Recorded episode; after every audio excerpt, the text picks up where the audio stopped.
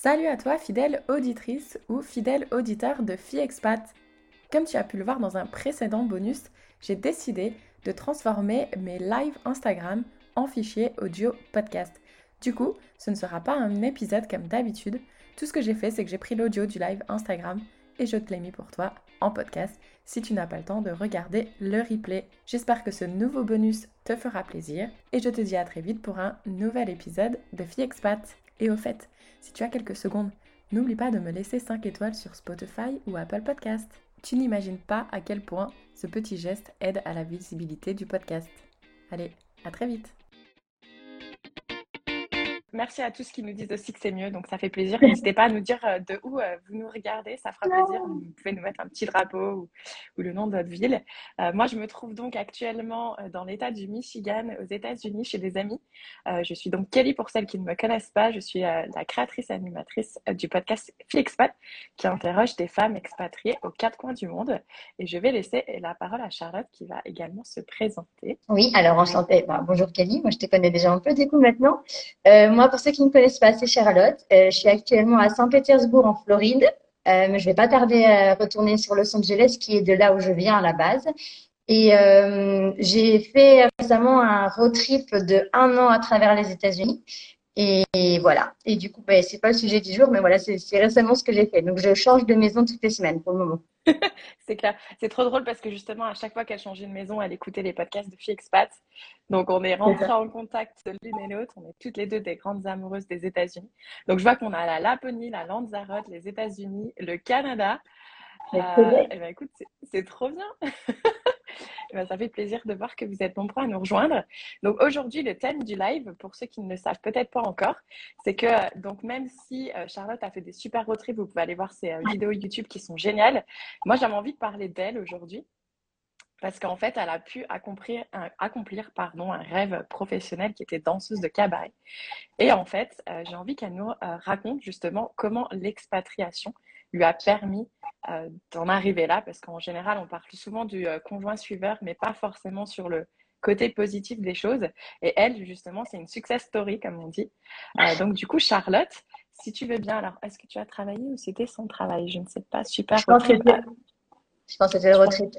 Non, j'ai pas travaillé. Mon chéri a travaillé à distance tout le long, mais moi, du coup, je devais m'occuper de ma fille, donc j'ai pas travaillé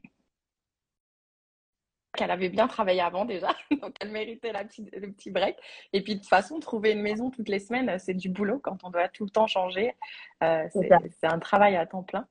Euh, mais du coup, est-ce que tu pourrais nous dire euh, qui tu étais avant, de, avant que tout ça démarre, quand tu étais encore en France Qui étais-tu Quel était ton background Et comment tu en es arrivé à t'expatrier une première fois et où est-ce que c'était? Alors, on va dire que j'étais une campagnarde plutôt timide. Alors, je viens de Franche-Comté. Euh, j'ai toujours fait de la danse et de la, mais en passion. C'est-à-dire que j'étais dans une toute petite école de danse de village, euh, la gymnastique petit club de village. Donc, voilà, j'ai fait ma petite vie euh, française, franc-comtoise. Et j'ai fait des études du coup d'éducatrice de jeunes enfants, ce qui veut dire travailler dans les crèches. à la base, je travaillais dans les crèches. Et voilà, j'ai toujours dansé à côté, mais comme tout le monde, euh, en passion, euh, mais jamais professionnellement ou quoi que ce soit. C'était vraiment juste danser, c'était ma petite bulle d'oxygène, de tout. Et jamais dans ma tête, j'ai imaginé voyager.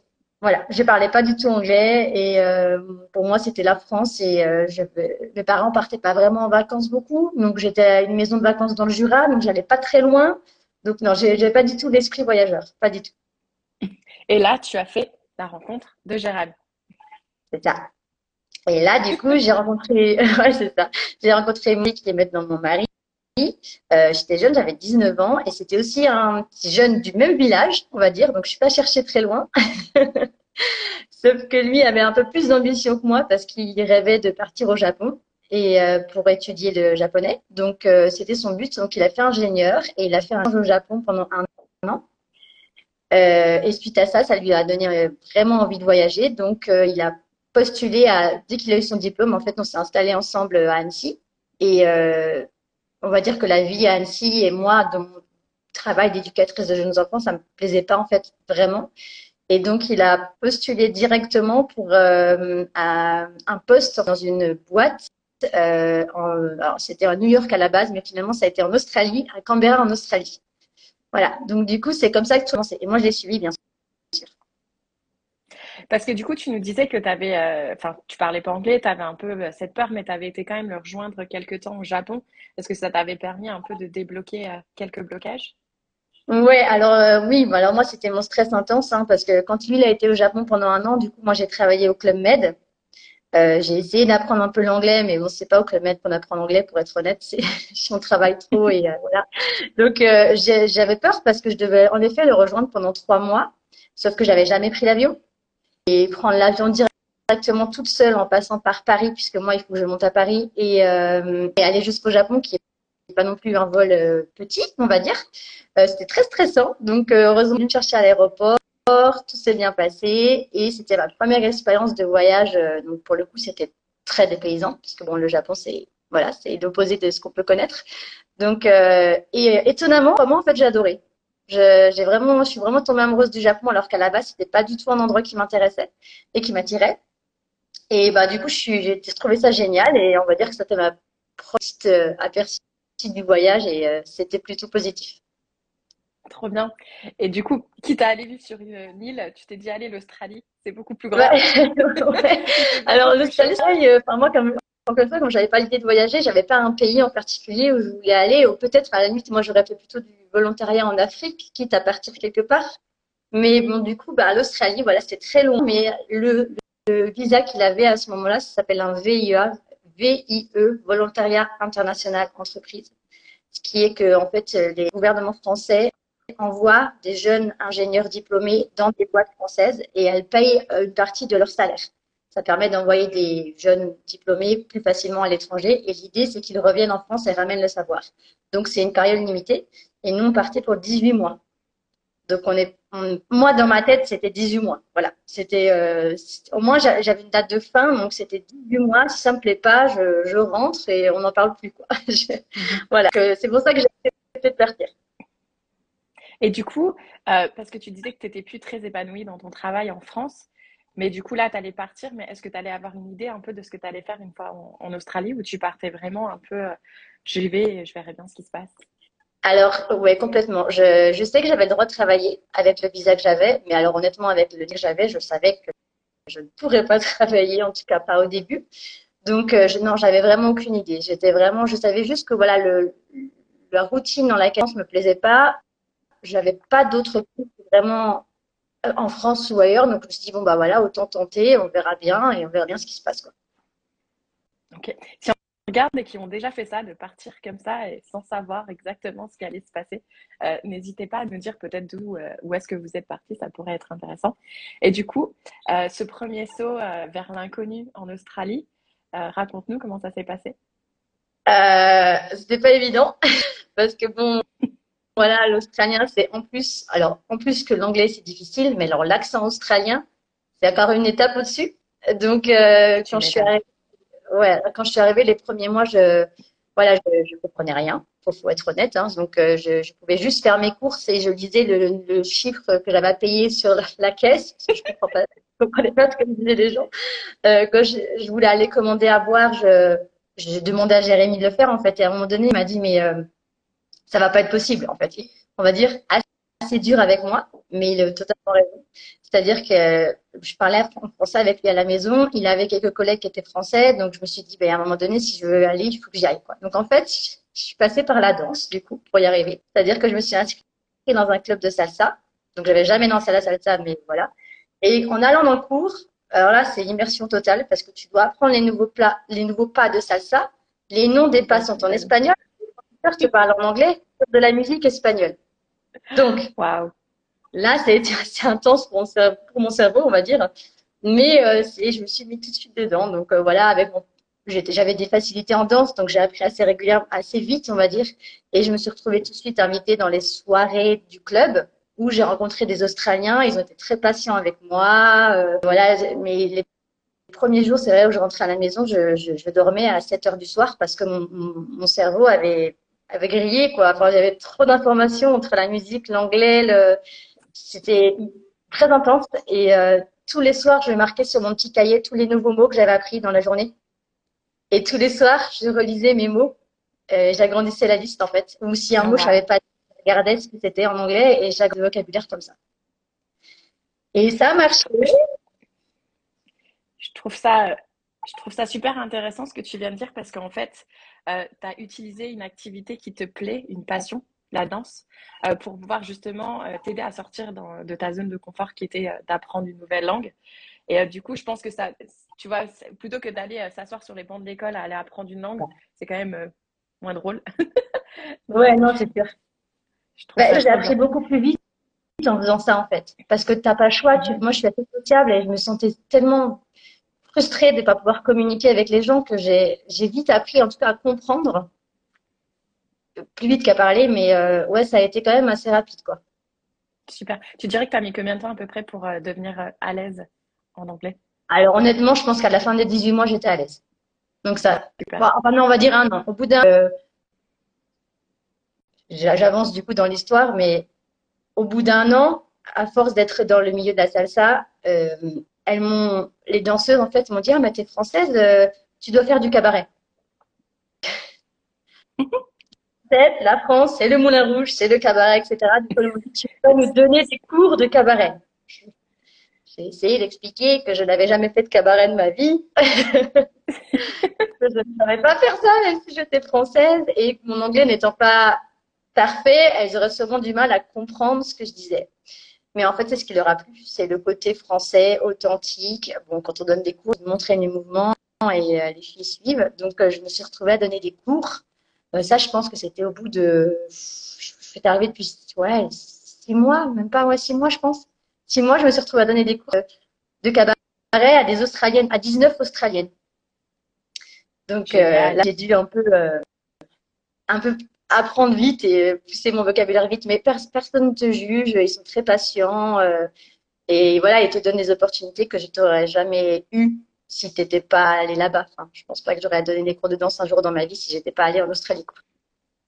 Ah, c'est franchement c'est génial parce qu'en fait euh, tu dis en six mois c'est énorme le bon que tu as fait en termes d'évolution ah et tu te dis enfin ça si tu étais resté en France je sais pas ça aurait peut-être pris dix ans et encore si tu l'avais fait c'est ça c'est ça c'est un des choses qui reviennent beaucoup quand on entend des podcasts, en tout cas, on entend, on parle à des expats, c'est que c'est vrai que quand on part dans un autre pays, on a tellement plus d'opportunités qu'on a en France.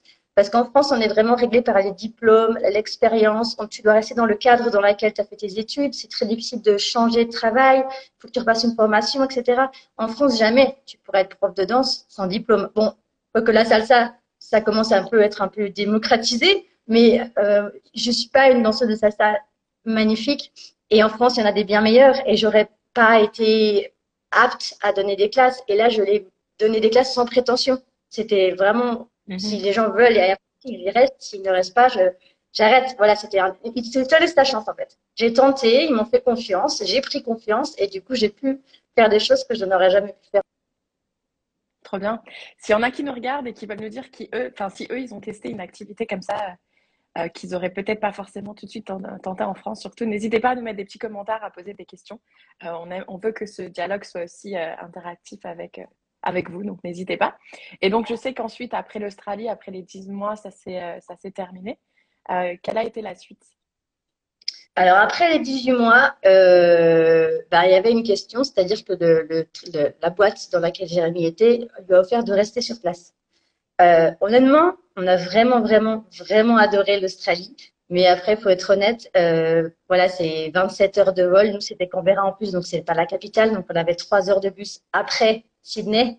Euh, donc, ça fait 32 heures de, voyage en tout. Et bon, c'est 2700 euros par personne. Donc, faut être honnête, nous, on est rentré une fois. En, en tout, ça a duré deux ans, mais on est rentré une fois en deux ans. Et on avait beaucoup, on connaissait beaucoup d'expatriés là-bas qui avaient des familles ils rentraient tous les trois, ans, quoi, parce que c'était pas possible au niveau du budget. Donc, on s'est dit non, on veut pas rester ici, euh, c'est trop loin de la famille. Euh, après, il m'a dit, bah, du coup, on rentre. Et moi, j'ai dit, bah, ça dépend, on peut aller où? Parce que du coup, j'ai pris le goût au voyage. et est-ce que je vais pouvoir continuer à faire mes cours de danse en France? Euh, alors, je me suis pas posé la question. Honnêtement, c'est rigolo parce que je me suis pas du tout posé la question du retour en France. Pour moi, c'était je voyais ça comme un retour. Voilà, c'était une expérience, mais ça aurait pu s'arrêter là. Voilà. Mais j'avais mhm. envie de découvrir plus du monde finalement. Et donc, quelle destination vous avez choisie ou quelle est la destination qui vous a choisi peut-être? Euh, ouais, bah alors il y a eu beaucoup au début parce qu'il y a eu beaucoup de rebondissements. Euh, au départ, en fait, euh, comme Jérémy parlait japonais, ils avaient un siège au Japon, donc ils étaient prêts à nous envoyer au Japon. Moi, perso, j'ai adoré le Japon, euh, Jérémy aussi. Donc au, départ, on a dit oui. Et je sais pas, quelques... au moment où il y a eu Fukushima. Donc voilà, c'était pas le meilleur moment pour aller au Japon, à Tokyo. Donc on s'est dit c'était un petit peu risqué, un peu trop par rapport à Fukushima. Donc, ils nous ont proposé d'aller en Corée du Sud, à Séoul, pour pouvoir faire des déplacements. On avait dit oui pour la Corée du Sud. ouais, on avait dit oui. Mais euh, le, le, contrat n'a pas eu lieu. Donc, finalement, au dernier moment, ils nous ont dit bon, bah, du coup, ça sera à Los Angeles. On ne va pas se plaindre. La Californie. c'est clair. C'est juste drôle parce que c'est des cultures qui sont tellement différentes euh, entre le Japon, la Corée du Sud et les Américains. Euh, mais du coup, euh, donc je rebondis, il y a eu quelques commentaires qu'effectivement, euh, on, peut, on ose beaucoup plus de choses, plus de choses quand on est à l'étranger parce qu'ils ne sont vraiment pas sur les, sur les diplômes. D'ailleurs, en général, ils s'en foutent de l'école que vous avez fait. C'est plus sur l'expérience que sur, sur le papier. Donc ça, c'est vraiment intéressant dans les autres pays. Et donc, à Los Angeles, qu'est-ce qui s'est passé? Bon, moi, je sais, mais... Euh, tu sais, alors, alors on a, donc on a débarqué à Los Angeles. Alors moi, remonter à bloc parce que ça parlait anglais, je comprenais ce qu'on me disait. les Américains, je vais tout comprendre. Euh, je vais arriver, ça va être facile parce que ce que j'avais pas précisé aussi, c'est qu'en Australie, j'ai aussi en euh, travaillé. Du coup, je me suis mis à travailler dans une école française. Donc, j'étais assistante dans une école euh, française, de par mon expérience avec les enfants. Et je me suis dit, c'est bien, comme ça, ça me fait une ouverture. Euh, boulot dans le métier, mon métier d'origine, quoi. donc j'étais contente de pouvoir travailler. À Los Angeles, j'avais la, chance d'avoir aussi un visa de travail. Donc, du coup, je pouvais euh, travailler. Et assez rapidement, j'ai retrouvé un travail dans une école française, pareil, en tant qu'institutrice euh, en maternelle. Donc, ça, ça m'a permis de pouvoir me stabiliser et d'avoir un salaire tous les mois, on va dire. Mais à côté, vu que j'avais pris goût à la danse, je me suis dit, bon, après tout, Los Angeles, c'est quand même, il y a tous les acteurs, tous les danseurs. Si quelqu'un veut faire une carrière quelque part, autant se lancer euh, à Los Angeles. Quoi. Donc, je me suis lancée. Il euh, faut dire qu'au début, je me suis, si je puis me permettre, parce que bon. Ah, dans quel sens? Alors, bah, il faut savoir qu'à Los Angeles, tu veux faire carrière, mais c'est aussi du coup tout le monde. C'est-à-dire que tout le monde vient de tous les États-Unis, de tout le monde entier viennent à Los Angeles pour faire carrière dans la danse. Donc faut, ah, oui.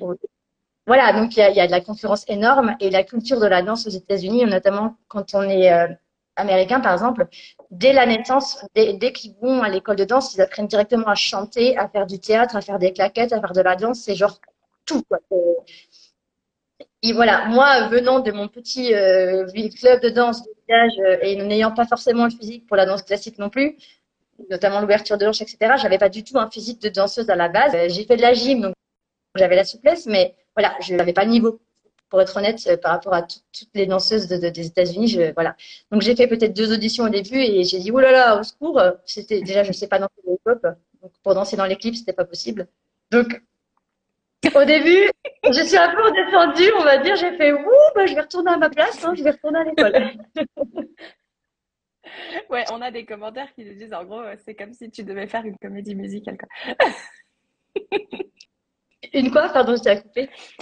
Une comédie musicale. Ah, c'est ça. Bah oui, c'est ça, c'est la culture de la comédie musicale. Et c'est vrai que en fait, ils sont talentueux dans tous les domaines. C'est juste impressionnant. On les appelle les triple threat. Ça veut dire qu'ils sont, ils sont bons dans trois domaines. Trois domaines. La chanson, le, théâtre et la danse.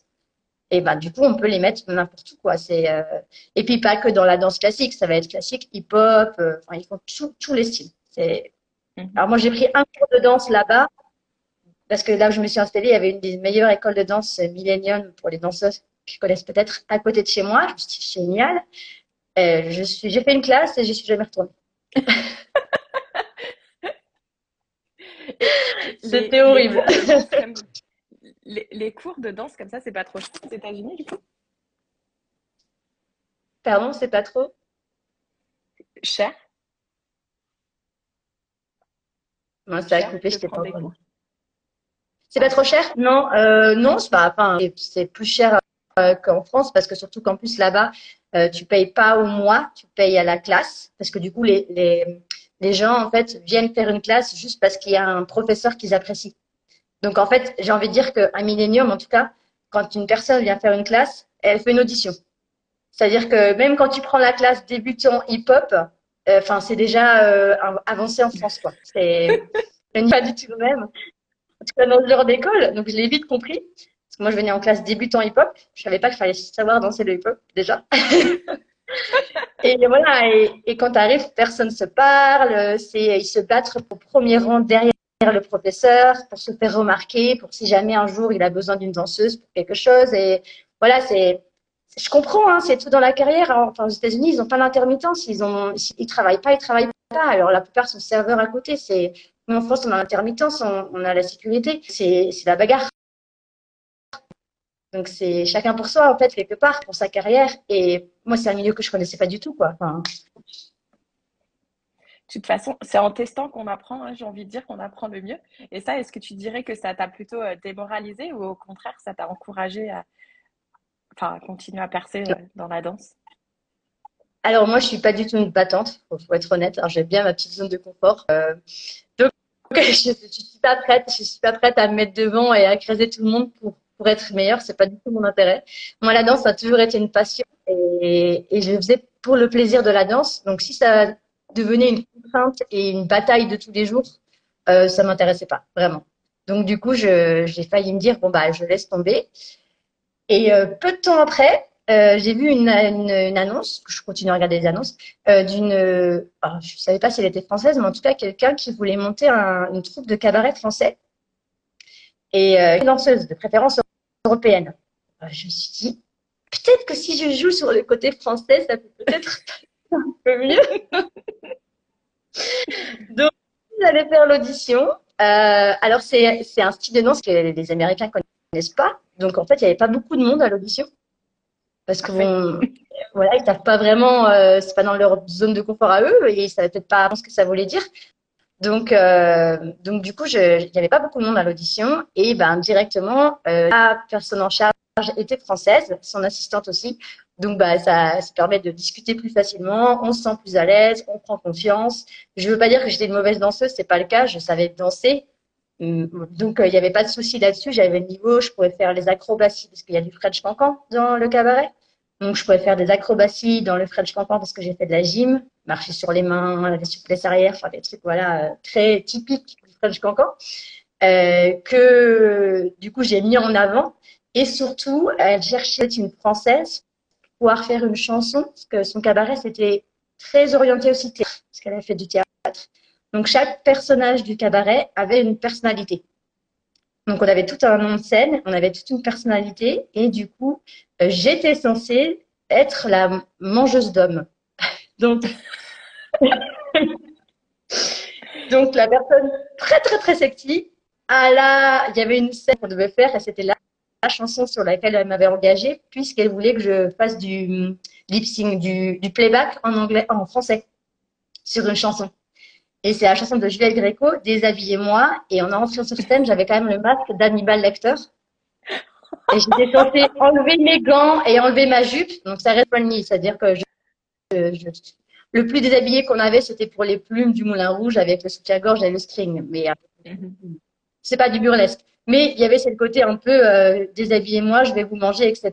Et euh, il y avait une personne que je devais inviter sur une chaise et je devais lui tourner autour. Oh, mais pas du tout, du tout ma zone de confort. tu sais quoi, Charlotte, moi ça me fait rigoler parce qu'on a commencé ce live. Tu nous parles que tu es d'un petit village de la France, tu es éducatrice d'enfants. Et, et, quelques années plus tard, tu es en train de faire mangeuse d'hommes sur, sur une scène. Exactement. Il s'est passé quelque chose là pendant les années, je sais pas, mais. C'est clair. J'ai un commentaire qui dit ceux qui arrivent sur le live maintenant, ils doivent rien comprendre. C'est clair. en fait, voilà, ouais, pour, ceux, pour ceux qui nous rejoignent maintenant, d'ailleurs, je vois que c'est States ne peut pas rester, mais il sera disponible en replay. Euh, euh, oui, le but du, live, c'est vraiment de montrer euh, que Charlotte, qui était donc conjoint suiveur, elle a essayé de, de percer dans une passion qui était la danse, puisqu'elle était c'était pas du tout possible en France. Et là, elle s'est donné cette chance euh, de pouvoir faire ça euh, à l'étranger et, ça a bien marché pour elle. Et euh, ouais, j'ai un commentaire qui on demande à voir. Moi aussi, j'aimerais bien voir une photo de toi. je une photo, mais faut, vous regarder deux ans plus tard, pas quand j'ai commencé au cabaret. mais est-ce que tu te souviens de, de ce moment où justement tu as dû monter sur scène et tout ça? Enfin, c'était pas super stressant ah ben si, non, mais moi, je je, savais plus quoi faire, hein, parce que, bah, en plus, du coup, étant euh, censée être la mangeuse d'hommes, pendant l'audition, elle m'a, chaque, il y avait une partie où on apprenait une chorégraphie et une partie un peu plus impro où elle demandait à chacun de faire une petite scénette en fonction du personnage qu'elle imaginait pour elle. Donc, m'imaginant la mangeuse d'hommes, euh, elle avait demandé à son chorégraphe d'être à une table de bar et moi, elle m'a mis de la musique, elle m'a juste dit, tu rentres et tu me dragues je dois parler, je dois danser, je te le Donc, je l'ai dragué en dansant à ma manière, un peu je dois avouer. Et euh, avec le recul, j'ai revu cette vidéo et je me suis dit, oh mon Dieu, mon Dieu, mon Dieu. C'était, euh, voilà, là, la franc-comtoise qui drague euh, quelqu'un dans un bar qui n'a jamais dragué de sa vie. C'est ce que j'allais dire, toi qui avais un copain depuis, depuis que tu as 19 ans. Voilà. En plus, voilà, j'ai avec lui qui a l'habitude de draguer d'autres personnes. On a beaucoup de. J'adore les commentaires, mais on a beaucoup de personnes. Euh, ouais, tu les vois, cool. Et tu as l'air de faire rire tout le monde, donc ça c'est cool. C'est le but de Mais ce qui est important aussi, en fait, on, parle de cette histoire parce qu'au final, euh, donc tu as euh, quand même réussi à percer hein, euh, à Los Angeles. Franchement, bravo à toi. Mais du coup, est-ce que tu peux aussi me dire à partir de là, qu'est-ce qui s'est passé? Parce que la prochaine ah étape, elle est aussi tout intéressante. Ouais. Alors, ça a commencé comme ça. Bon, elle m'a recrutée. On avait un show à venir assez proche et euh, compris que c'était pas mon rôle en fait, la mangeuse d'hommes. Donc, euh, elle a gardé ce rôle-là pour elle. elle m'a mis dans un rôle qui était plus adapté pour moi, qui était plus euh, le côté un peu maladroit et gauche et un peu comique et sexy sans le vouloir. Donc, ça m'allait très bien. Et euh, elle avait un show à venir et du coup, son assistante, en fait, a quitté la compagnie. Et donc, elle était toute seule. Elle avait besoin d'aide pour faire des costumes, etc. Elle avait besoin d'aide pour beaucoup de choses. Et moi, j'étais pas du tout manuelle. Je n'avais jamais fait de costume de ma vie. Je me suis retrouvée, vu que je travaillais pas beaucoup à ce moment-là et que j'étais française, je lui ai proposé de l'aider. On s'est retrouvés à faire des costumes ensemble. Euh, voilà, ça a bien avancé. J'ai appris beaucoup de choses, euh, la gestion du cabaret, euh, etc. Elle m'a appris des styles cabaret que je ne connaissais pas. On a commencé le show et là, ça a commencé et c'est parti. J'étais une des danseuses principales de la compagnie et on a eu deux shows. Et tout ça pendant à peu près, euh, je dirais, alors j'ai commencé, j'avais 28 ans, donc c'est assez pour commencer une carrière de danseuse. Et j'ai dansé jusqu'à deux ans, jusqu'à ce que j'ai j'ai ma fille en fait. Super. Mais c'est trop bien justement c'est bien de se dire, euh, quand on est à l'étranger, peu importe là euh, on peut tenter des choses, euh, se reconvertir. Et, euh, et est-ce que toi, du coup, tu avais une pression financière ou est-ce que tu étais payé correctement pour faire ce travail? Alors, c'est, c'est, un des avantages dont justement on, entend parler aussi beaucoup, c'est que, un, j'avais un permis de travail, ce qui me permettait de travailler, ce qui n'est pas forcément toujours le cas quand on est conjoint suiveur. Et deux, en effet, quand on part à l'étranger, c'est un peu un deal avec son mari qu'on sait qu'à un moment donné, moi je savais, je suis très indépendante et j'ai eu beaucoup de mal avec ça, mais quand je suis arrivée aux États-Unis, comme en Australie d'ailleurs, je, je savais que je n'aurais pas du travail tout de suite. Moi, mon but, c'était d'en chercher. Maintenant, euh, on était d'accord en accord avec mon mari que ce serait lui le, revenu principal et il assumerait euh, en gros pour nous deux. quoi. Après, j'aurais pu rester sans travailler, hein, on aurait pu assumer. Bon, c'est pas, mon caractère, donc tout de suite j'ai retrouvé un travail euh, dans l'école, donc ça m'a amené un revenu euh, assuré euh, la semaine. Et le cabaret, c'était le week-end, les soirs de semaine quelquefois ou le week-end, donc c'était un revenu complémentaire. Après, on était payé très correctement au prix de d'un spectacle, on va dire américain, voilà, de danseuse professionnelle, vraiment mais c'était un petit plus. Voilà. Donc, je pouvais me permettre, euh, je mettais aussi beaucoup de temps et d'investissement dans la compagnie avec elle, puisque je l'aidais en tant qu'assistante. Comme c'était début, on n'est pas toujours forcément payé, puisque ce que tu veux, c'est faire grandir la compagnie. Donc, euh, voilà. mais j'avais ce soutien financier derrière qui m'a permis aussi de, de, tenter ma chance dans autre chose. Ça, c'est sûr. Génial. Et donc ensuite, je vois que tu n'as pas repris après. Attention, il y a une suite à l'histoire. tu n'as pas repris après. Alors bon, du, coup, j'ai dansé pendant longtemps. Juste pour donner des exemples, euh, c'est vrai qu'on a fait des trucs. Je ne sais même pas comment on a fait ça. J'aurais jamais fait ça.